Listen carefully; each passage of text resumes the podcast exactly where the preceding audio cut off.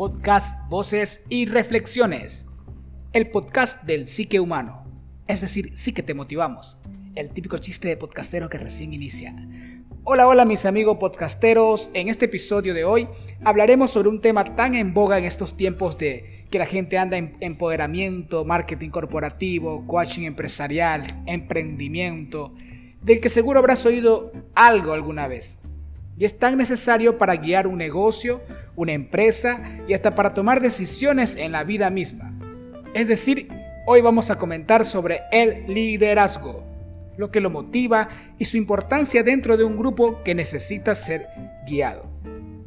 Para que un liderazgo sea verdaderamente efectivo, debe poseer en su interior un motorcito, pequeño pero poderoso que lo impulse, y ese motorcito se llama motivación. El líder podrá ser lo más locuaz, audaz y todo lo que termine en as para hablarle a sus seguidores y ser preparado con sus palabras. Pero si ese mensaje, por más teoría que tenga, no llega a su equipo de trabajo, por ejemplo, en el caso de que sea un liderazgo dentro de una empresa ejercido por un gerente de ventas, no sirve de nada. Y es que la motivación óptima ejerce una enorme influencia al interior de una persona o miembro de un equipo de trabajo de tal manera que le genera un sentido de pertenencia, con la meta en común que se persigue en conjunto con su líder. Siempre va a querer aportar la milla extra, es decir, una persona que está motivada dentro del grupo de trabajo, un colaborador, siempre va a querer dar más de lo que se le pide para conseguir los objetivos. Pero la motivación no es algo que se logra de la noche a la mañana, sino que es necesario que el líder desarrolle poco a poco empatía que conecte con sus liderados, que su inteligencia emocional le permita conocer los motivos y necesidades que mueven a cada miembro de su equipo de trabajo. Recuerden que cada persona es una mente y también un mundo diferente. No se los puede tratar por igual.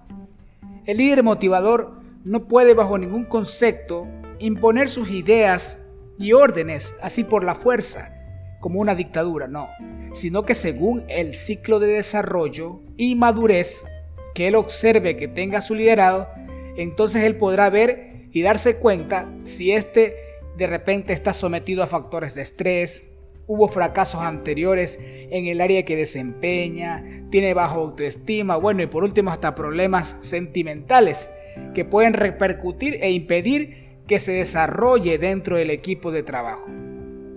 Es que el equipo de trabajo es como el cuerpo humano. Si uno de sus órganos no está funcionando correctamente, es seguro que en algún momento terminará afectando al resto del cuerpo y por ende su normal desempeño o desarrollo. O también en el caso de que la cabeza, cuando digo cabeza entiéndase el líder, está fallando en su funcionamiento, el resto del cuerpo también presentará falencias. Estas son razones más que suficientes para creer que la motivación adecuada es indispensable para que el grupo se apropie de la visión que tiene el líder. Es como el ingrediente principal para conseguir un objetivo. Como dice un refrán popular, que todos rememos para el mismo lado. Eso es motivación.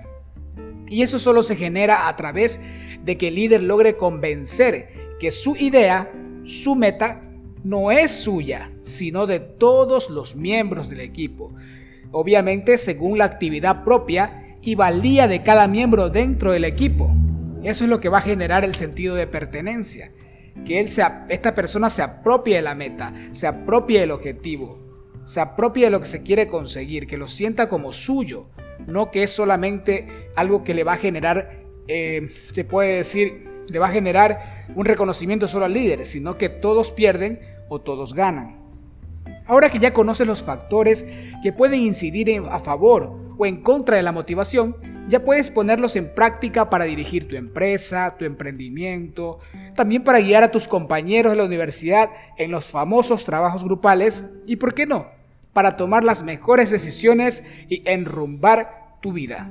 Esto ha sido todo por hoy, mis amigos podcasteros, y te invitamos al próximo episodio del podcast Voces y reflexiones. Y prometo cambiar ese chiste malo del psique humano.